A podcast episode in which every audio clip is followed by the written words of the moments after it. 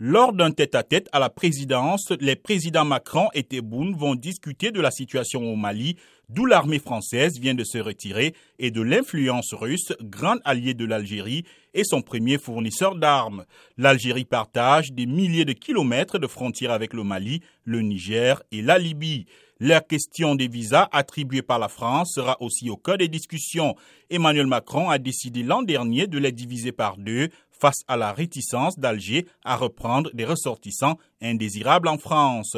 Aussi, l'Algérie, premier producteur de gaz en Afrique, est très sollicitée par des Européens depuis le début de la guerre en Ukraine. Toutefois, l'Élysée a assuré que le gaz algérien n'est vraiment pas l'objet de la visite et il n'y aura pas d'annonce de grands contrats ou de grandes négociations de ce type.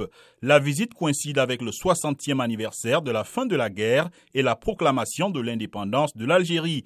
Mais le président Macron va rencontrer vendredi des jeunes entrepreneurs algériens avant de se rendre à Oran, la deuxième ville du pays.